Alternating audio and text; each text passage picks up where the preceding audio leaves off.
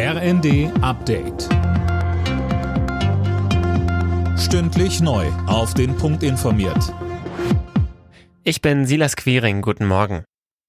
Nach dem Vorschlag der Verkehrsminister zu einem 49-Euro-Ticket sind Aktivisten enttäuscht. Das ist zu teuer, heißt es von Greenpeace und Compact.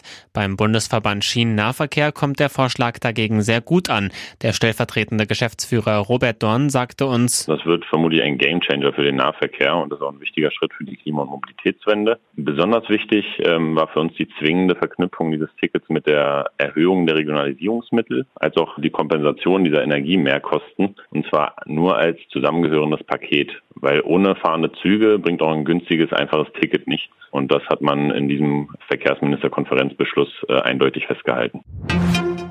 Im Bundestag geht es heute um den sogenannten Doppelwumms. Die Abgeordneten diskutieren über den 200 Milliarden Abwehrschirm der Regierung.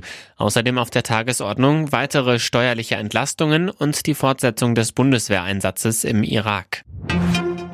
Der Atomstreit beschäftigt die Ampelkoalition weiter. Das Ganze dürfte heute auch zu hitzigen Debatten auf dem Grünen Parteitag führen. Mehr von Tim Pritztrup. Parteichef Nuripur wirbt vor dem Treffen dafür, zwei AKWs auch über das Jahresende hinaus am Netz zu lassen. Er sagte dem Bonner Generalanzeiger, wir machen Dinge, die wir nicht tun wollten, aber wir brauchen nun einmal schnelle Lösungen für existenzielle Probleme.